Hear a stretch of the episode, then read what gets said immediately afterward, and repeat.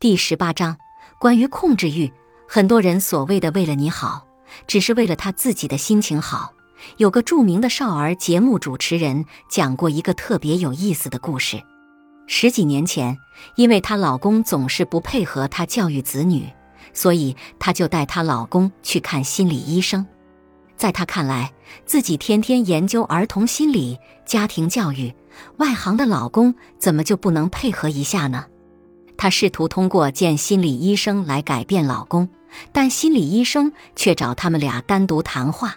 其中有句话影响了她未来十几年的夫妻关系。医生说的是：“我见完你们两个人之后，发现你老公一点问题都没有，都是你的错。”十几年后，她突然跟老公谈起这件事，就问：“当年那个心理医生跟你说的是什么呀？”她老公笑呵呵的答：“他跟我说的和跟你说的是同一句话。你对某人的表现感到失望。”往往是因为对方没能满足你的期待，但事实上，你的期待本身才是问题所在。就好比说，辣椒本来就是辣的，你就不该因为它辣就说它死性不改。不要因为别人不能成为你希望的那种人就愤怒，因为连你自己都很难成为你自己所希望的那种人。也不要总是抱怨，你为什么就不能改一改你跟我说话的语气呢？你怎么就不能配合我一下呢？你为什么总是那样？为什么不能体谅我一点呢？我都这么累了，你怎么就不知道心疼一下我呢？你只需记住一个原则：谁痛苦，谁改变。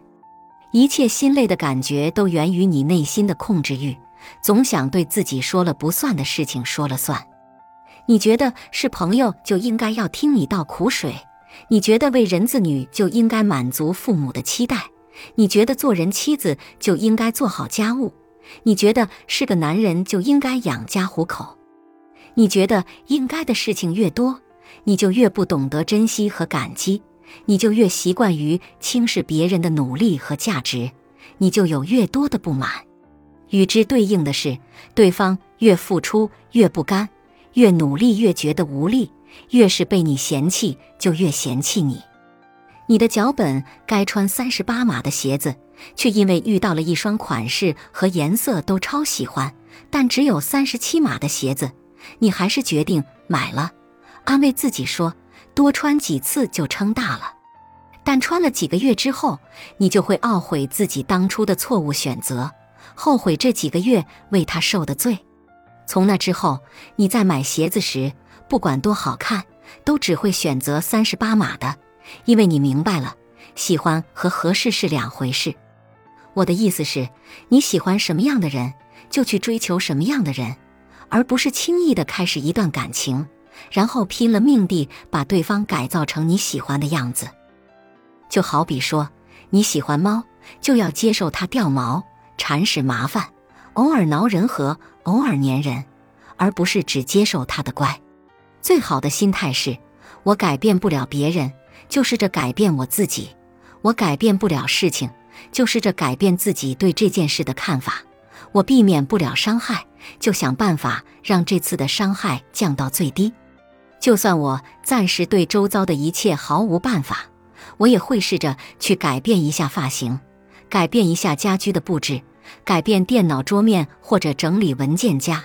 改变心情或换一种风格的背包，有了这样的心态，做父母的也许会失去一个完美的孩子，但会拥有一个快乐的孩子；做伴侣的可能无法拥有一个满分的另一半，但会拥有一段快乐的在一起的时光。我们普通人对世界最大的贡献，就是让自己快乐一些，不跟人做比较，不对人抱太高的期待，以及不试图去改变谁。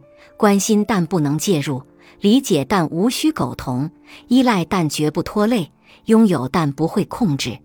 哦，对了，特别提醒三点：一，张三对流浪猫很友好，不代表张三对人也好；李四对朋友很仗义，不代表李四对恋人会很专一；王五对父母很孝顺，不意味着王五会对妻子温顺。一件事只能代表一件事，不要用完美的想象去脑补你对某个人的期待。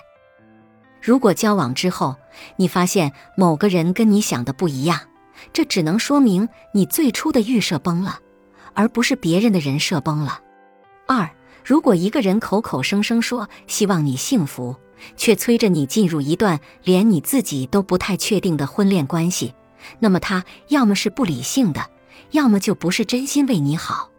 三，狠心去给阿猫阿狗们做绝育的铲屎官们，不要总强调你是为了他们好，你只是为了自己好。